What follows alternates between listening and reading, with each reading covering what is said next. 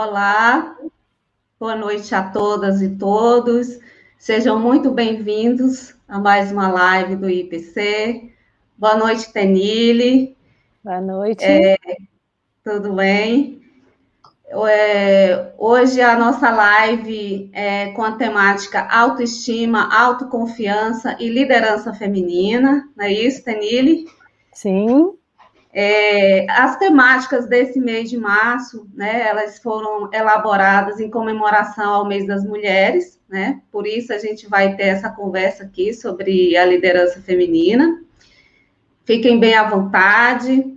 O meu nome é Afrânia Correia, sou voluntária aqui do IPC desde 2016, sou servidora pública, bacharel em Direito e pesquisadora da Conscienciologia desde 2015. Vou dividir aqui esse espaço hoje, essa conversa, com a amiga Tenille e com todos vocês, né, que estão aí no chat e, e nas, nas nossas redes, participando, mandando as suas perguntas. Bom, boa noite, pessoal. Um prazer estar aqui e falar sobre esse tema que eu gosto muito de, de conversar. É, eu sou Tenille, sou voluntária de IPC desde 2011 já, 10 anos. Atuo como consultora de estratégia e transformação organizacional e estou super contente em bater esse papo com a Frânia aqui agora, nessa uma hora que a gente vai ter juntos. É, vou chamar também agora a Simone para se apresentar. Boa noite a todos.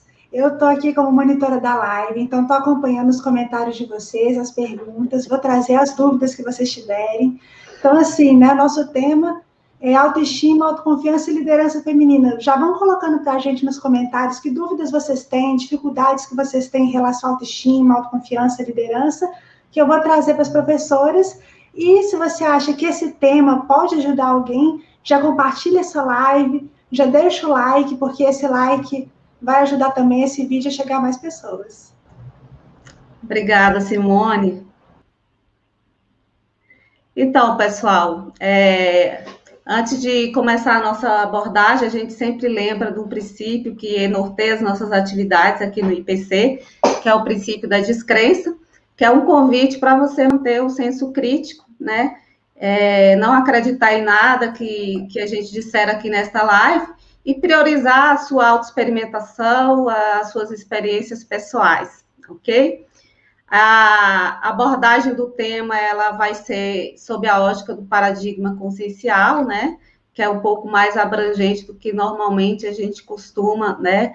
Abordar os, os temas na nossa sociedade. É, primeiramente, eu gostaria de lembrar aqui o conceito que tem no dicionário Wise, né? Algumas das acepções que eu trouxe lá sobre o termo liderança, né? Então, lá diz que liderança é função, posição, espírito de chefia, autoridade. E na conscienciologia, a gente estuda esse termo liderança de uma maneira um pouco mais abrangente, né? É, partindo do princípio que nós já tivemos outras vidas, que nós nos manifestamos em outras dimensões e que temos outros corpos além desse corpo físico. Então, o termo liderança a gente aborda de um ponto de vista um pouco mais amplo do que esse que a gente é, comumente vê nas organizações, nas empresas, né? Então, a gente é, considera que a liderança ela é a direção, é o governo, a autoridade, o controle das próprias ações por parte da consciência. Eu, você, a Tenille, né? No nosso relacionamento com as outras consciências e com os princípios conscienciais também, né, que estão aí nos outros reinos da natureza. Então a gente interage com a gente mesmo, a gente vai ver isso durante a live, e com outras consciências. Então vai ser sob esse ponto de vista que a gente vai é, abordar aqui essa temática, né? E a gente vai trazer aí é, um pouco da nossa casuística, né, isso, Danile? É, da nossa experiência, né, com esse tema, e, e vamos desenvolvendo um debate né, em cima dessas abordagens aí. E vocês podem já ir mandando as perguntas de vocês, né? É, eu já faço aqui uma provocação, né? O que seria liderança feminina? A gente está curioso aí para saber sobre isso, né? Para conversar um pouco sobre isso. E qual que é a relação com a autoestima e com a autoconfiança, né? A minha relação com essa temática, né, ela vem de um, de um histórico de bloqueios afetivos, né, dificuldade de manifestar, de manifestar minhas, meus pensamentos, meus sentimentos, e eu sempre busquei entender essa dificuldade de interação, né? É uma falta, até um certo ponto, uma falta de habilidade social, né? Eu fiz psicoterapia por muito tempo, mas é, eu tive ideias mais claras sobre isso é, em dois pontos específicos, que foi quando eu tive aflorado o meu parapsiquismo mais ostensivo, né? O parapsiquismo são aquelas percepções além dos cinco sentidos, que ampliam a nossa visão da realidade, né? E a outra foi ao acessar a conscienciologia. Porque quando eu acessei a conscienciologia, eu comecei naturalmente a fazer, é, a passar por um processo que a gente chama de auto-pesquisa, que é você pesquisar a si mesmo. E para isso a gente tem cursos, tem algumas, algumas técnicas, né? Tem uma espécie, como se fosse uma espécie de terapia, que a gente chama de consciencioterapia, né? Que é um pouco diferente da psicoterapia que a gente conhece aí da psicologia é uma abordagem é, mais ampla, né? E eu fui passando por esses processos e fui tendo mais clareza sobre a minha manifestação. O que, é que eu tinha que fazer para eu me melhorar, para eu me relacionar melhor comigo mesma, com as outras consciências. Havia um processo de autodepreciação, ou seja, a autoestima era muito baixa e a autoconfiança também muito baixa. Então, eu confiava mais nas outras pessoas, né? E não levava em conta a mim mesma. E isso, consequentemente, prejudicava o meu processo de liderança, né? Faltava, assim, a proatividade. E a partir dessas reciclagens, eu fui é, mudando minha maneira de agir, de pensar, e a gente tem um processo interessante na conscienciologia, né? Que é da escrita. Então, a gente compartilha por meio da escrita é, o que a gente encontrou nessas pesquisas, né, como que a gente fez, como que a gente se melhorou, visando ajudar outras consciências, seja essas que estão nessa dimensão ou as consciências extrafísicas, né, as pessoas que já passaram pela morte biológica. E aí eu fui escrevendo é, verbetes, né, os verbetes é, são um compilado de ideias que são publicadas na Enciclopédia da Conscienciologia. A gente tem um trabalho de construção de uma enciclopédia. Isso é público, está acessível aí é, na internet para quem quiser, né, poder consultar. E, consequentemente, eu fui, né, eu escrevi sobre o tema construção do autoafeto. Então, ali eu fui fortalecendo a minha autoestima e fui saindo daquele marasmo que eu vivia, né? E, e, foi bem importante nesse processo o trabalho voluntário que eu faço hoje, né? Então a gente vai poder explorar mais isso daí ao longo da live. Se tiverem perguntas, vocês podem é, nos enviar, né? E a gente quer ouvir também aí o, o relato da Tenille, né? Qual a relação, Tenille, que você tem com essa temática, né? O que, que te conecta com essa temática? Sim. É, da minha parte, eu sinto que acho que eu sempre tive também uma certa dificuldade assim com, com autoconfiança, né? E sempre fui bastante insegura e eu e, e parece um pouco até contraintuitivo, né? Que à medida que eu fui começando a, a, a, me arriscar mais, a me colocar em situações que eram desafiadoras para mim, que me geravam medo, né, e que me davam insegurança, foi a partir daí que eu percebi que eu comecei a desenvolver a minha, minha confiança. Então, eu digo que é contraintuitivo porque geralmente a gente pensa, ah, quando eu estiver seguro o suficiente, quando eu estiver bem confiante, aí eu vou, né? Quando eu, tiver, quando eu me sentir pronta para fazer determinada coisa, eu, eu vou agir. E aí a gente percebe que, na verdade, eu, eu comecei a perceber que, na verdade, a confiança ela vem de me colocar numa situação em que eu acho que eu não vou dar conta, aí eu percebo que, que certo, e a partir daí eu me sinto mais confiante para cada vez assumir desafios maiores, assim, né? Então, é, eu acho que talvez essa, essa questão da confiança se conecte comigo a partir desse momento em que eu comecei a a perceber isso, assim, a perceber que aceitar os convites da vida para promover mudanças e, e, sair da minha zona de conforto, né? E aí, a partir disso, eu comecei a, a me sentir mais confiante, assim. E aí, e você, Afrane, como é que você sente a tua, a tua autoconfiança depois dessa, dessa pesquisa que você fez, né? Depois dessa autopesquisa, dessa escrita desse verbete, como que você, você enxerga que tem diferença? Como que como até que isso impactou as suas relações, assim? Você sente? Olha, Tenine, eu vou te responder em seguida. Eu estou querendo ouvir você, que eu fiquei curiosa com a sua fala aí, tá? Me chamou a atenção. É, realmente eu percebi uma, uma diferença grande. Eu tive um processo assim que se acelerou muito nos últimos cinco anos, né? Como eu disse, quando eu acessei a Conscienciologia, e isso acabou ficando visível para as outras pessoas também, né? Algumas pessoas é, me comentaram, né? Que eu estava diferente. E a gente recicla, a gente muda, as nossas energias mudam, né? Porque a gente se manifesta é, pelo que nós chamamos de pensene, né? Pensamento, sentimento e energia, tudo junto em bloco, né?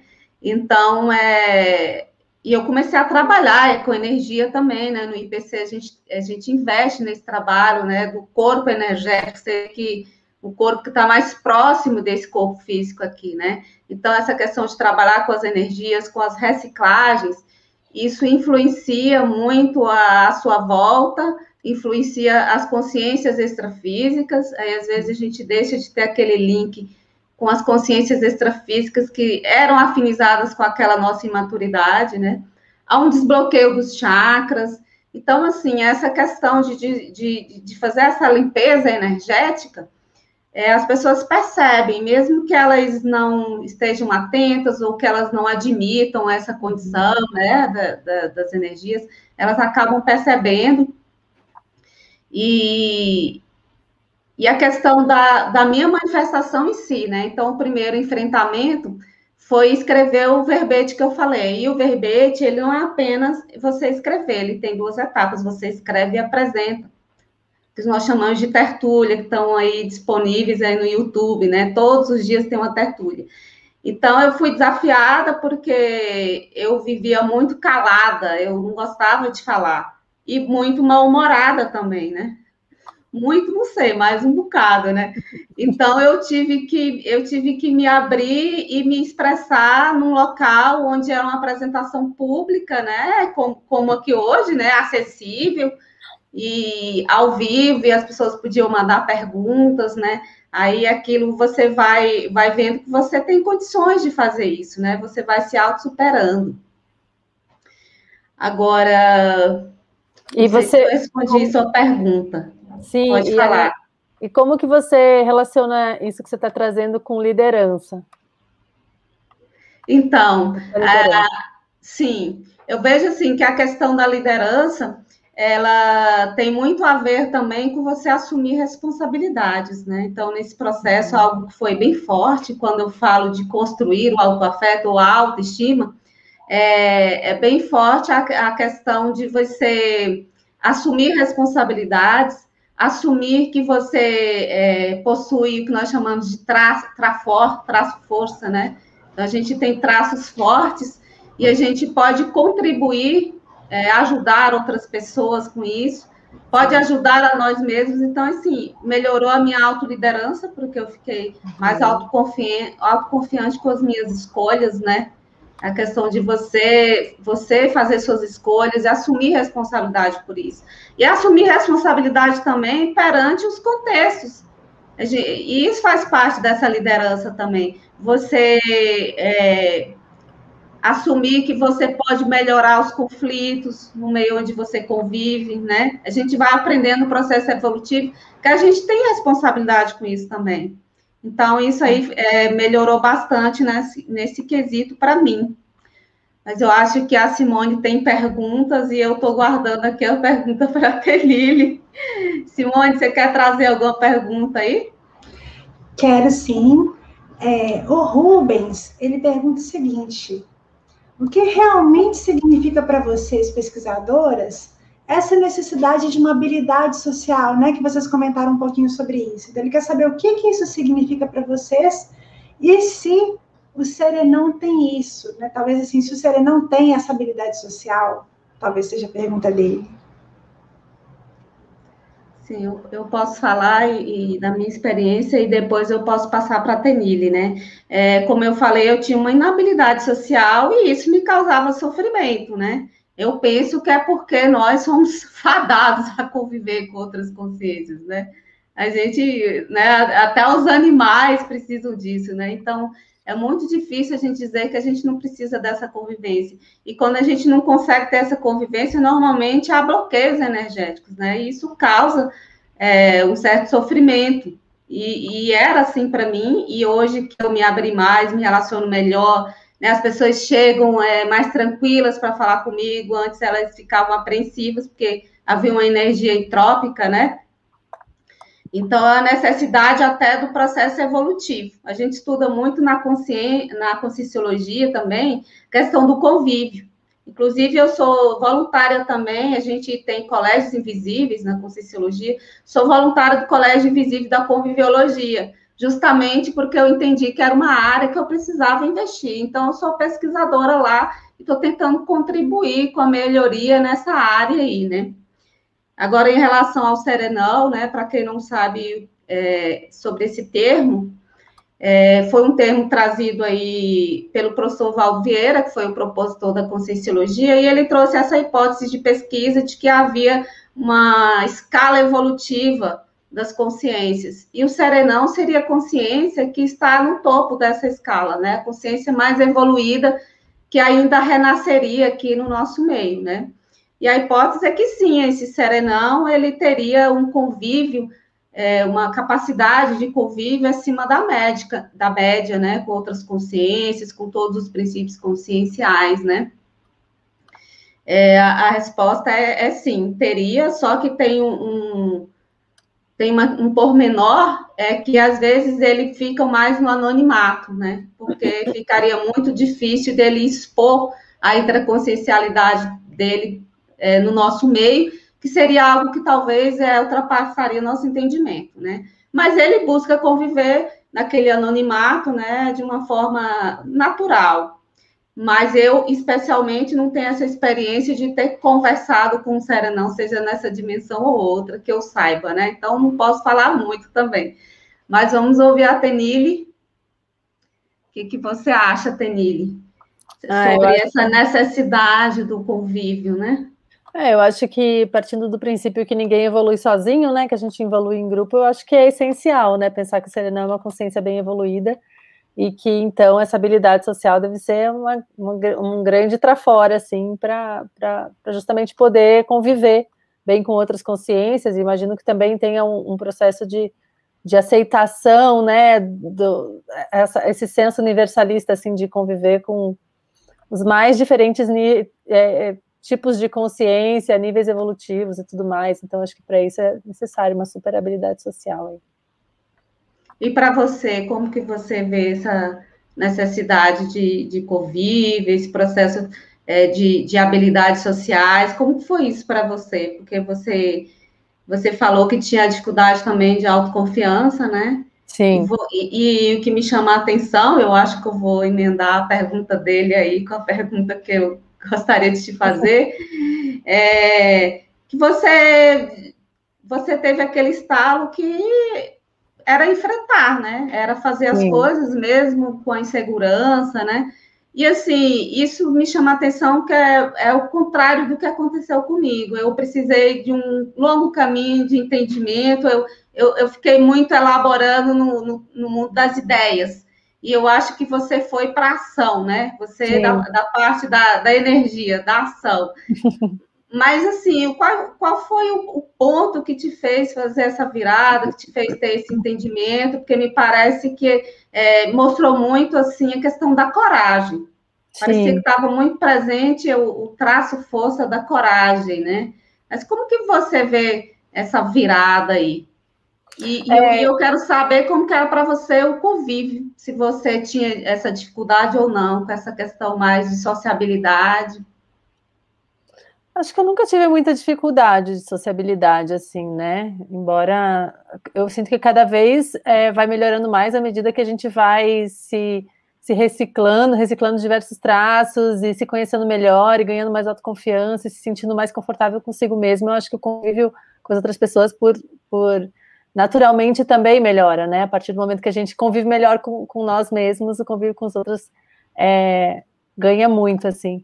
Mas respondendo um pouco a tua pergunta e também talvez trazendo um pouco desse histórico, né, Fran, para o pessoal saber, assim, eu fiz um movimento é, que a, a está mencionando, acho que de talvez a grande, o grande desafio da vida que eu aceitei aí foi ter cinco anos atrás, seis anos atrás, na verdade, né, quando eu fiz um movimento de, de sair de um, de, um, de um emprego super estável, com uma remuneração super boa numa das empresas, das melhores empresas para se trabalhar no Brasil, né, uma multinacional, e, e eu tinha um, um sentimento de, de, de, insatisfação muito grande nesse ambiente, porque aquele senso de ProEx estava o tempo inteiro apitando, né? Para quem não sabe, ProEx é a programação existencial, então algumas pessoas têm esse sentimento de que assim, eu tenho uma missão a realizar, eu tenho um propósito de vida, e eu sentia que naquele ambiente onde eu estava, né, embora me desse toda a segurança, estabilidade, né, uma remuneração boa, não me proporcionava essa possibilidade de usar minhas habilidades plenamente, né, os meus trafores, né, os meus traços força.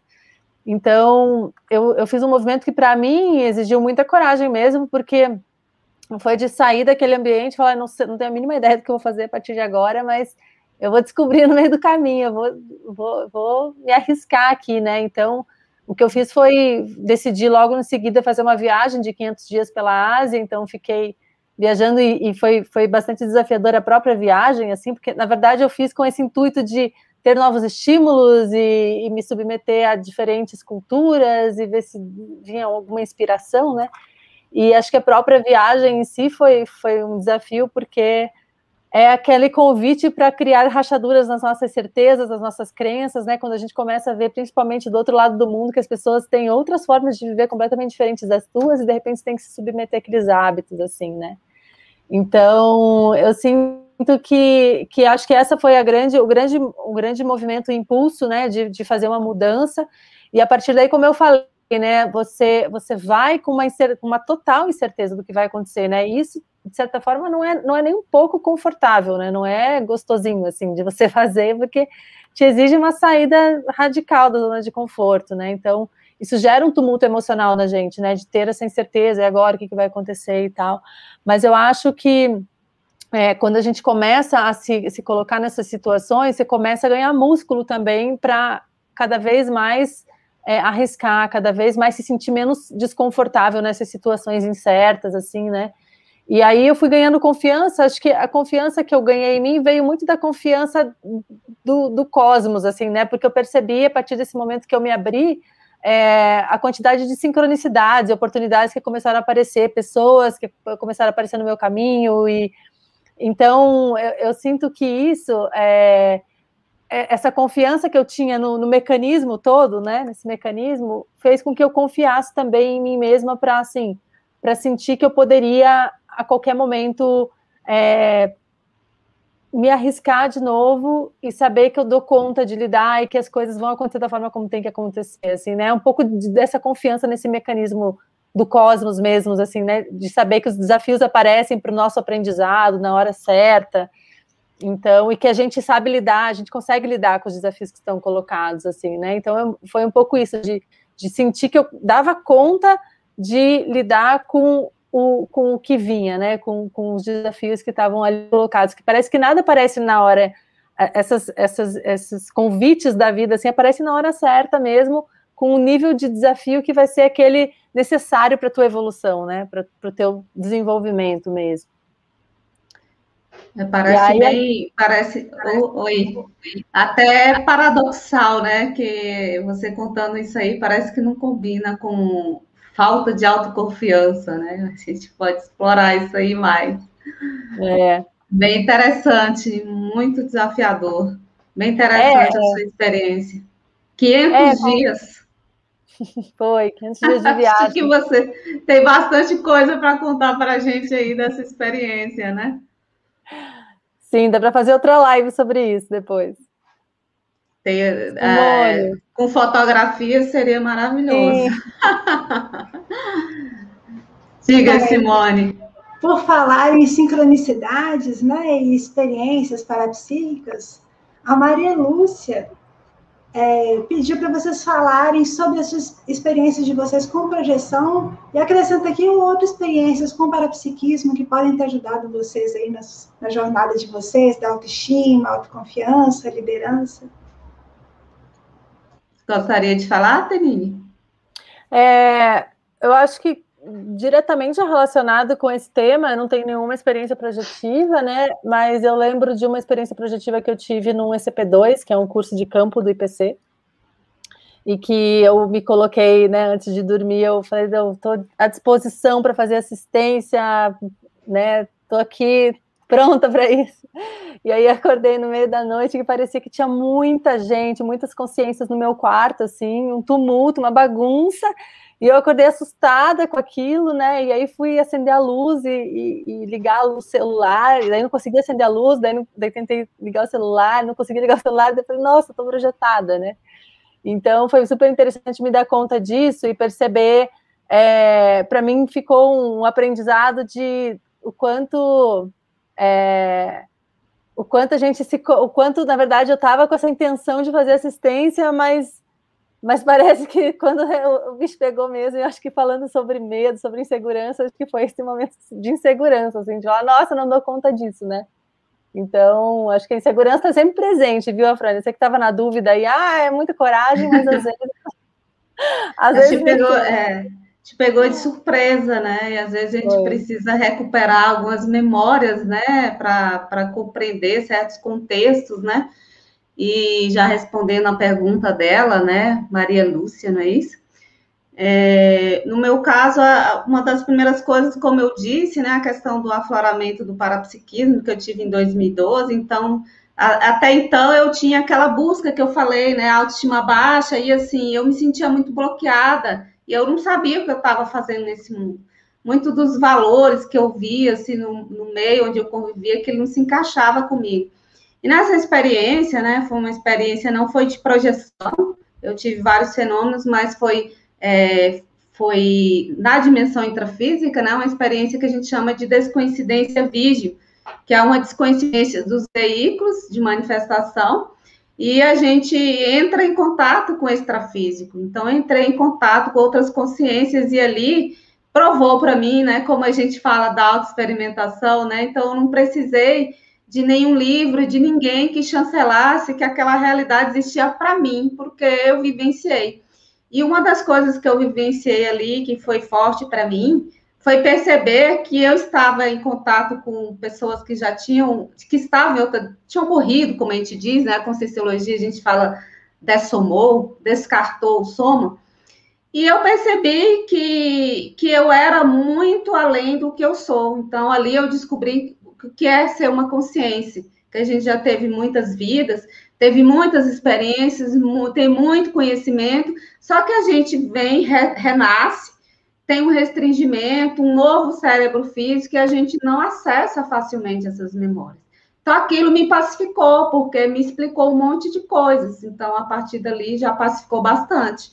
E, aí, e ali eu, eu passei a ter projeções é, com baixa lucidez, que a gente chama de projeção é, semiconsciente, mas eu rememoro bastante coisas e, e, eu percebi o meu processo de desenvolvimento do, do, ponto de vista que eu, que eu falei com a Tenille, de recuperar essas memórias, né? E de ter o amparo extrafísico, né? Então, uma consciência extrafísica que está trabalhando aqui junto com você para você recuperar algumas memórias e, lógico, sempre visando o processo da assistência, né? Aí vem aquela questão que ele falou do convívio, né? A gente convive sempre em grupo e a gente evolui também pela assistência, ou seja, ajudando outras consciências, se colocando para ser ajudados. Então, esse, esse processo ficou claro para mim. E é interessante, Tenille, que, que isso tem relação com o que eu estava pensando lá sobre a sua experiência, né? porque você falou falta de autoconfiança e você teve toda aquela coragem de fazer aquela virada, né?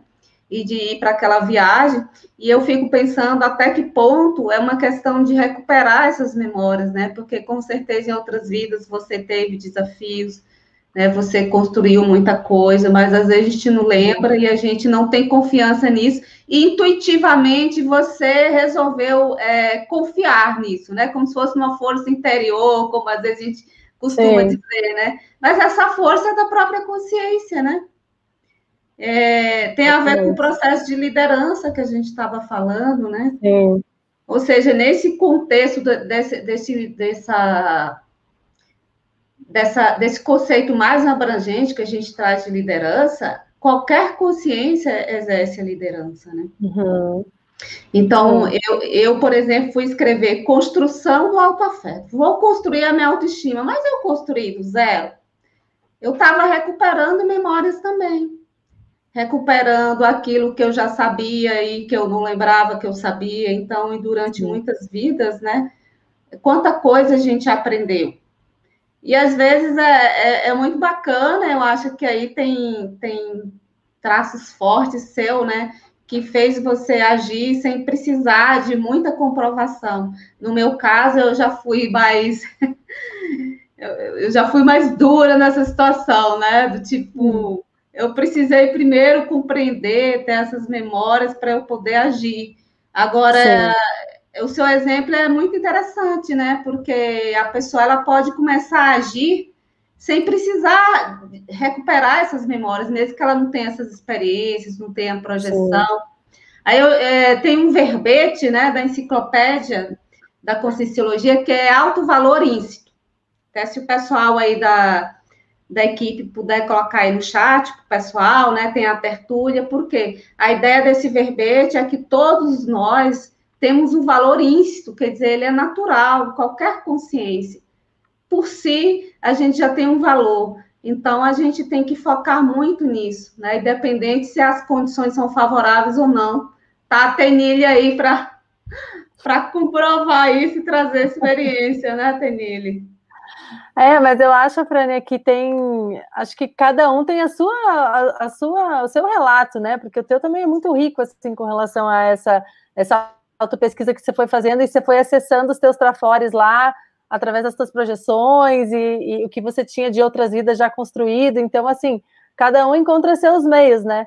E eu acho que é interessante que você trouxe também, né? De que todo mundo pode, tem condições de desenvolver essa liderança, de atuar, né, como líder, porque eu vejo que a liderança vem muito das nossas reciclagens, né? Da gente se, se, se, se está o tempo inteiro em transformação, está o tempo inteiro se desenvolvendo, o tempo inteiro é, focado na nossa evolução. Então, eu acho que é isso que vai inspirando as pessoas, né? Eu gosto muito desse conceito de liderança como é, líder é aquele que inspira as pessoas, né? A agirem, a fazer mais, a ser mais, a reconhecerem seus próprios, seus próprios trafores, assim. Então, então, eu acho que é legal até a gente desmistificar um pouco, porque assim, liderança é muito falado no meio organizacional como alguém que ocupa uma posição de autoridade porque tem alguma habilidade técnica, né, ou decisória, ou política, e na verdade, acho que isso que você traz, a Fran, é interessante porque é, porque não, você não precisa. Eu, eu me reconheci como líder muito depois de ter saído desse ambiente, né? E ter percebido que, na verdade, era, era minha própria. eram as minhas reciclagens, era minha, o meu processo de, de evolução que estava inspirando que, e que me que me fez é, me reconhecer como líder mesmo, assim. Então, então é isso. Eu vou passar para a Simone aí, que deve ter alguma pergunta.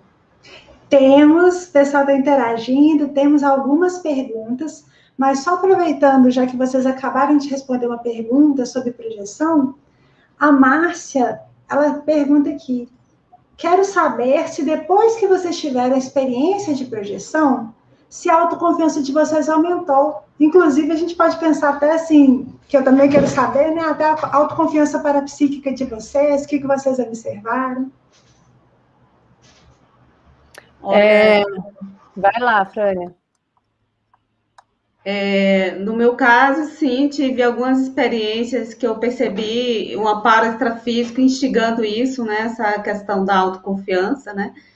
Tem, tem até os parapsicodramas também no extrafísico, né? Situações assim que são plasmadas para a gente ter uma vivência, né? Esclarecer mais sobre os nossos potenciais. Agora, a questão que a Simone falou da, da autoconfiança parapsíquica, né? No meu caso, assim, eu, eu, eu fui bastante renitente e eu acho que eu ainda estou em processo desenvolvendo isso, porque num desses momentos eu também fui, é, fui levada a refletir a partir de uma experiência parapsíquica também, que a consciência extrafísica ela trouxe essa questão para mim, que eu não confiava naquilo que eu já tinha experimentado, né? Então, fiz como a Tenille fez lá no curso, colocou para assistência, né?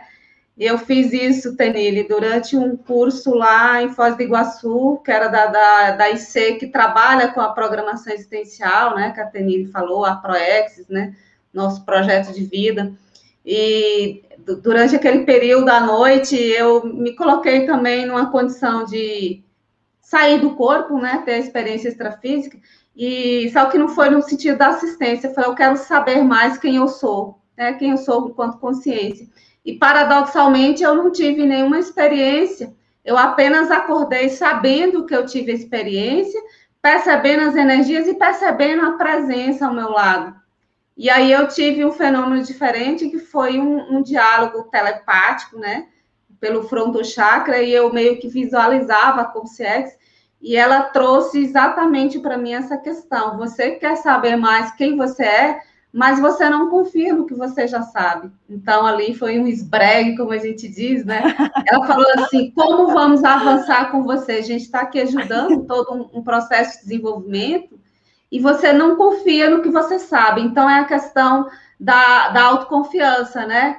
Você confia no que o outro diz, e aí você deixa todas as suas convicções se desmoronarem por causa disso. Sim. E aí eu levei, levei um esbregue, ela deu um exemplo assim, você tem um pão de queijo na mão, eu fiquei com vergonha, e você faz 100 perguntas sobre o pão de queijo.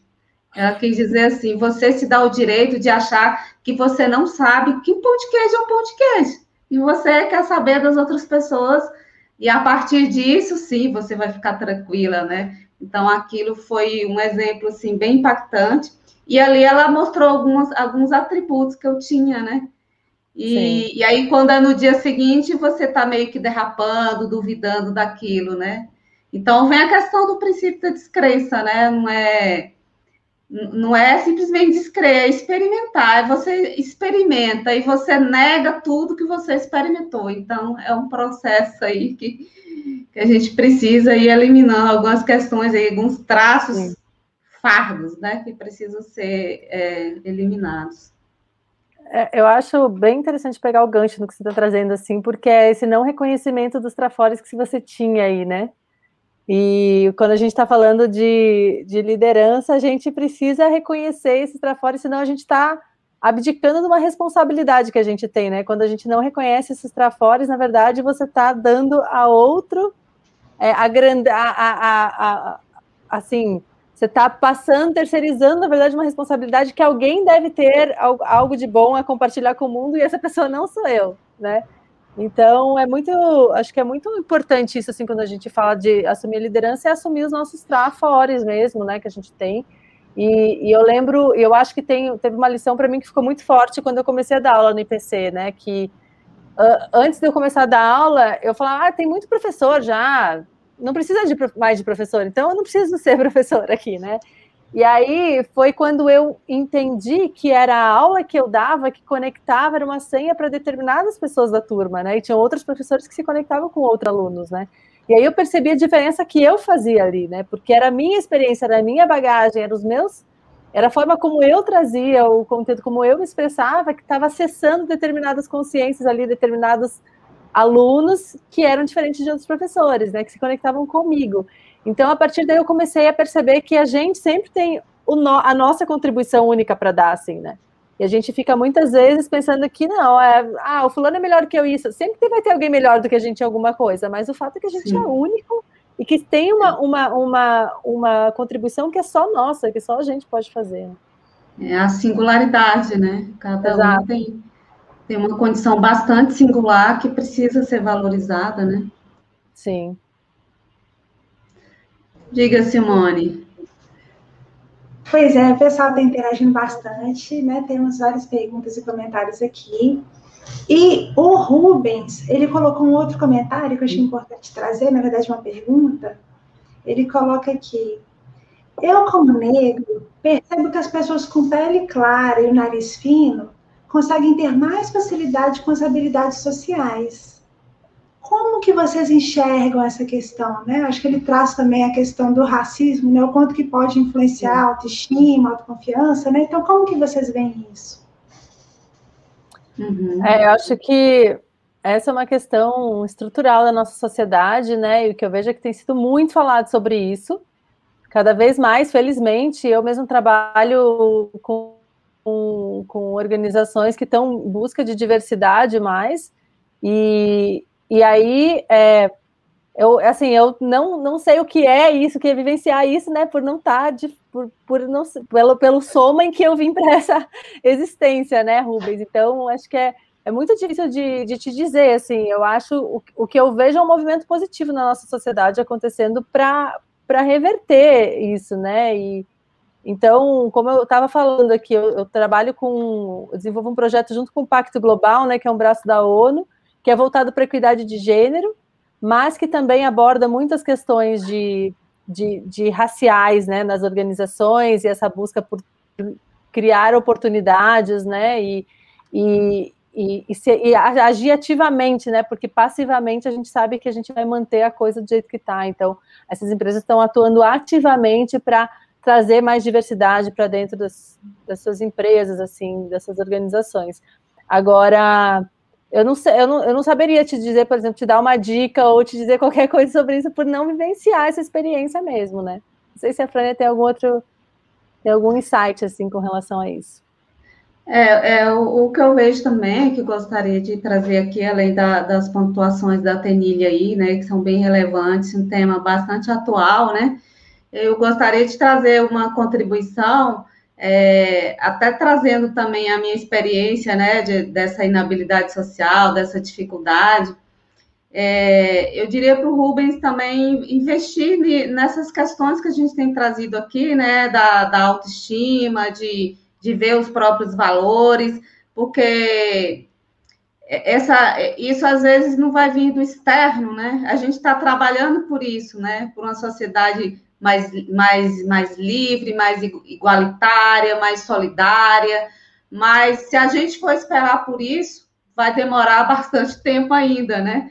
Então, assim, é, ver o que, que você tem de bom, melhorar essa questão. No meu caso, por exemplo, o trabalho voluntário ajudou muito.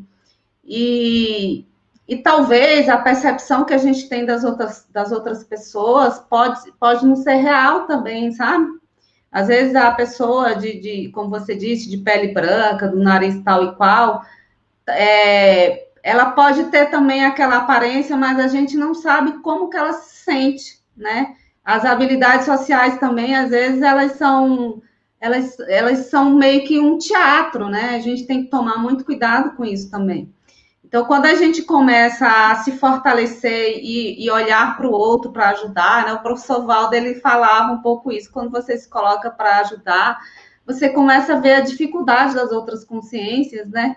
E muitas vezes no íntimo, independe dessa questão externa, né? Às vezes até de gênero, né? De etnia. Às vezes a pessoa ela não se sente bem, né? Porque o que mais importa é como que ela está se sentindo.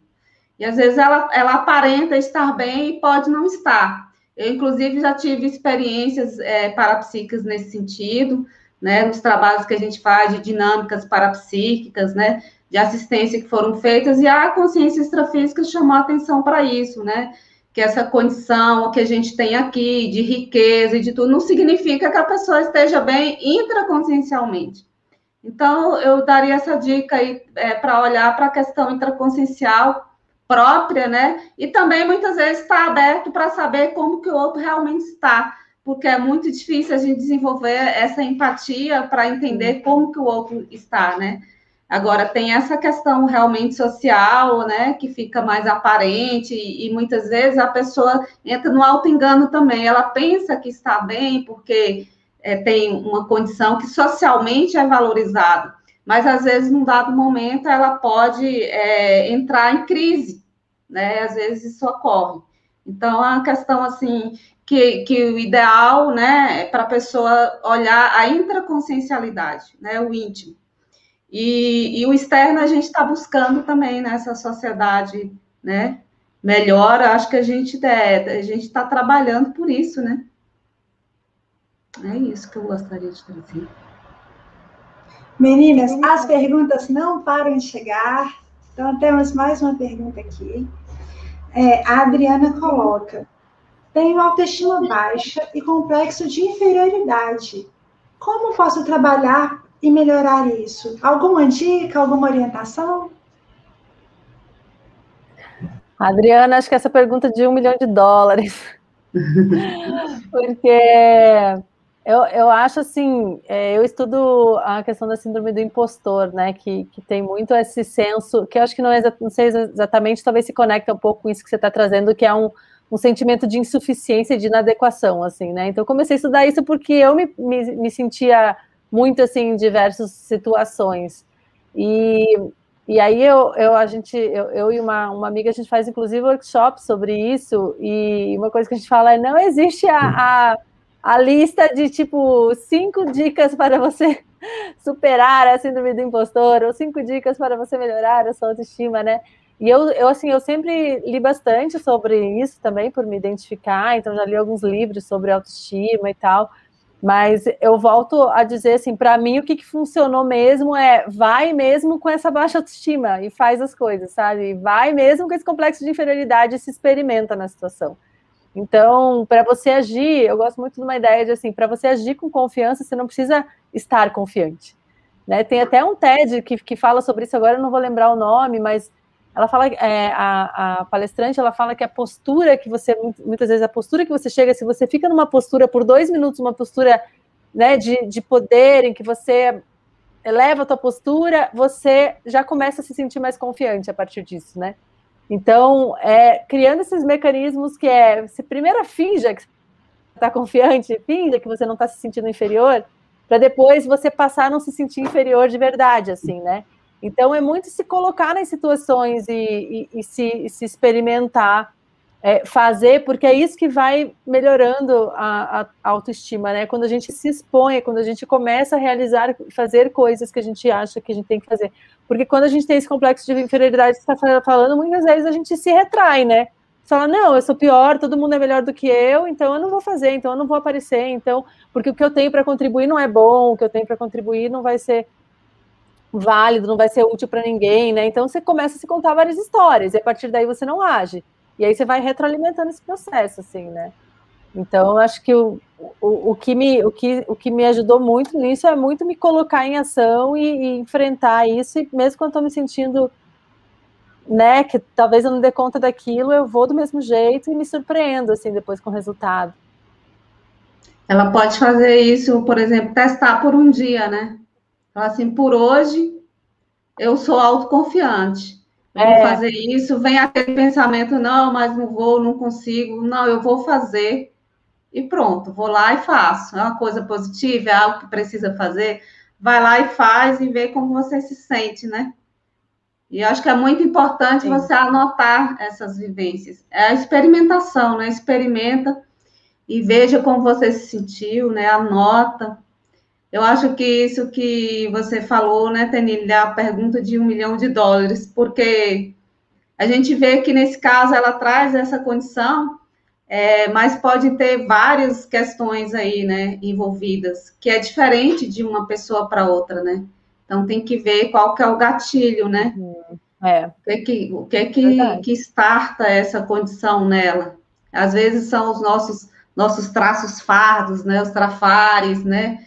são os links com consciências extrafísicas, pode ser várias condições, às vezes é a uhum. influência do meio, às vezes a gente está no meio, é, eu imagino que a Tenille, quando estava aqui, ela, ela tinha uma influência, quando ela foi para a viagem lá, as influências foram outras, eram outras pessoas, outro contexto, às vezes outras consciências extrafísicas juntas ali, né? Agora, eu daria a dica para ela também ver os nossos vídeos sobre a mobilização básica de energias. Experimentar trabalhar as energias e ver como você se sente e bloquear esses pensamentos que vêm, né? A, a, gente vai criando essa habilidade de bloquear também esses pensamentos. A gente não precisa se submeter. E às vezes eles nem são nossos, né? Então é bem importante estar atento a isso. Temos aqui agora uma pergunta do Alan. É, boa noite a todos. Existe uma relação entre autoestima, autoconfiança, liderança e a força presencial, então, ele está pedindo aí para vocês relacionarem né, todos esses temas né, da live de hoje com a questão da força presencial, se existe uma relação. Ah, é, é sim, eu, eu acho que existe sim, né? É, essas duas variáveis aí que a gente colocou da autoestima, da autoconfiança, é, como traços é, que reforçam a nossa liderança, né? Ou seja, essa ação positiva que a gente tem sobre, sobre a nossa vida, sobre o meio onde a gente vive, né? Que é o processo da liderança, no caso aí a gente colocou a liderança feminina, né? E tem relação com a força presencial, que a força presencial é, é aquilo que você irradia é, do, a força presencial, a gente está falando uma força positiva, né? Que tem a ver com a liderança, porque você exala energias positivas, é, pensamentos, né? Como a, a Tenili falou, que, que influenciam positivamente as pessoas, que fazem elas crescerem, né? Então, isso tem muito a ver com a força presencial, é um processo energético que vem junto com a intraconsciencialidade da pessoa, né? Uma forma como ela pensa, né? O que ela pensa sobre ela, sobre as outras consciências, se é uma coisa up, né? É evolutivo, uhum. né? Uma coisa positiva. Então, isso seria a força presencial que, à medida que a pessoa amplia a liderança, ela vai ampliar também a força presencial, né? Sim. Ele quiser falar alguma coisa. É, concordo. É, quanto mais a gente tá também, eu acho, bem resolvido com nós mesmos, mais a gente consegue ter essa força presencial, né, e exercer a nossa liderança. Então, acho que é isso, essa, essa autoconfiança é, é muito necessária para que a gente possa, porque eu acho que a liderança é, é meio que puxar, trazer os outros com você, né, é, fazer com que, é, é, é apoiar as pessoas a enxergar o, o, que, o que tem de melhor nelas mesmas, assim. Então, é mover as pessoas, né? Inspirar as pessoas. E, e eu acho difícil você fazer isso se você não confiar em você mesmo, porque a mensagem que você está dando, né? Mesmo que você não verbalize isso, a mensagem que você está dando ener energeticamente é que, assim, não, não confio em mim mesmo. Então, como é que você, você não abre, você não cria um campo também para que as pessoas possam olhar e se inspirar e falar, então, né? E eu acho que a liderança tem muito isso de de, de você criar essa, de você enxergar o potencial dos outros e fazer com que essas pessoas, com que as pessoas enxerguem o seu próprio potencial, assim, né? Mas se você não enxerga o teu próprio potencial, como é que você vai apoiar os outros a enxergar o potencial em si? Então, então eu vejo, vejo muito relacionado esses, esses temas, esses assuntos mesmo. Às vezes a gente, para é, vibrar com o sucesso do outro, a gente precisa estar tá bem, né? Porque a gente às vezes ainda tem aquela tendência de se comparar, né? É. Não está se sentindo bem. Então é muito importante esse fortalecimento da autoestima para você ampliar o processo aí da liderança, né? Realmente é bem fundamental. Então, próxima pergunta. A Maria Lúcia pergunta se vocês sabem quais são os seus traços forças, seus trafores, suas qualidades, suas potencialidades e como que faz para descobrir isso. Então, é, vou... pode falar, pode falar. Não, eu acho é bem interessante, eu acho que eu descobri esse traço da coragem, assim, recentemente, né? Porque quando eu era criança eu era muito medrosa, e daí até a Fran reconheceu, nossa, mas teve coragem para fazer os movimentos. Então, acho que eu reconheço muito essa, essa característica. Eu, eu, consigo reconhecer vários trafores, de fato, em mim, assim.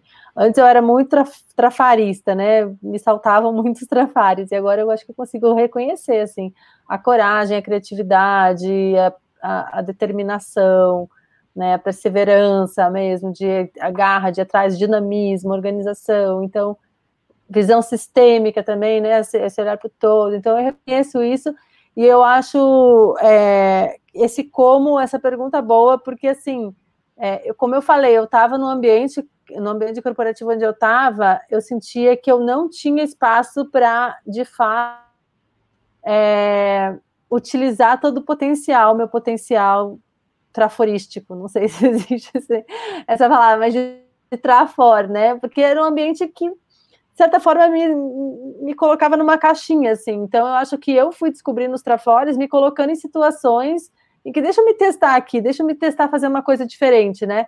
E eu acho que isso a gente vem muito configurado desde a escola, assim, né? Porque você pensa na escola, eu, eu estudei bastante é, modelos inovadores de educação durante essa viagem que eu estava. E na escola, a gente é moldado só para usar a nossa inteligência cognitiva, que é assim, se eu não vou bem lá na prova, né, de repente eu sou taxado de, de burro e eu sou, eu sou, e eu, eu cresço com aquele estigmatizado dessa forma, assim, né, que eu não, não, não sei.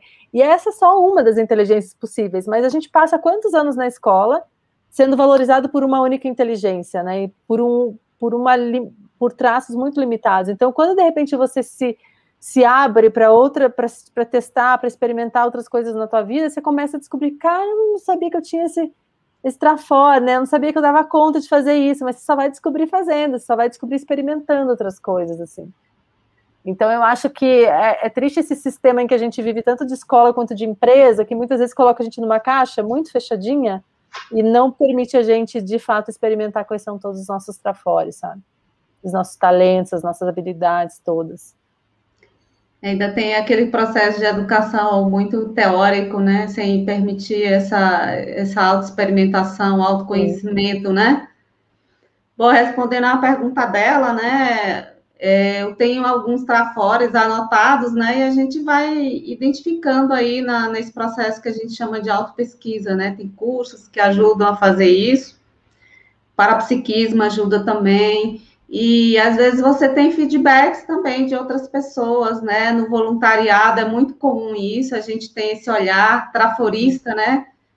É, de ver os trafores da pessoa, porque tem muita relação com o processo evolutivo, porque é, você, você precisa estar atuando também naquilo que você sabe fazer, porque senão às vezes você fica em subnível e a partir dali você aprendendo coisas novas, desenvolvendo trafores novos, então faz parte do processo evolutivo.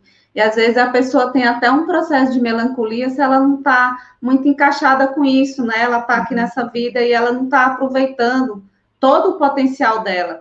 Isso pode ser também um fator de melancolia, né? Mas você pode começar aí também pedindo pessoas que você conhece para uhum. listar é, traços positivos que você tem, né, no seu trabalho, na família, porque às vezes é mais fácil o outro ver do que a gente vê, às vezes está bem explícito aquilo, mas para nós mesmos não está, até porque às vezes para a gente é muito natural, né? É, essa é uma bom, bom, bom estratégia mesmo para. Eu também já, já usei dessa para descobrir trafores e trafares de perguntar para as pessoas é. que, que a gente convive. Então é isso, a gente está encaminhando aí para o final, né, Tenille? Acho que está na hora da gente começar a se despedir aqui, né?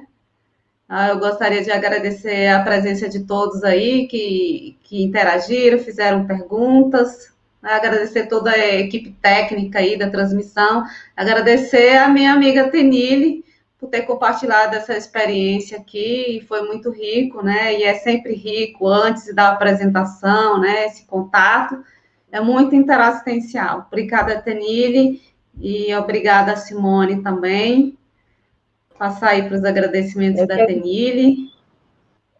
Ah, eu que agradeço, é um prazer, foi um prazer, Frânia, estar com você também. Agradeço Simone, toda a equipe técnica e todo mundo que participou aí, né? Que está com a gente acompanhando, trazendo perguntas, fazendo comentários. Então é isso, uma boa noite para todos. Gente, foi muito bom estar com vocês. Muito obrigada pelas perguntas. Temos lives praticamente diariamente aqui no canal do IPC, então nos acompanhem. Na nossa página do Eventbrite, a gente também tem aulas gratuitas de alguns cursos, então vocês conseguem se inscrever para essas aulas. E é isso, obrigada a todos, foi muito bom receber as perguntas de vocês.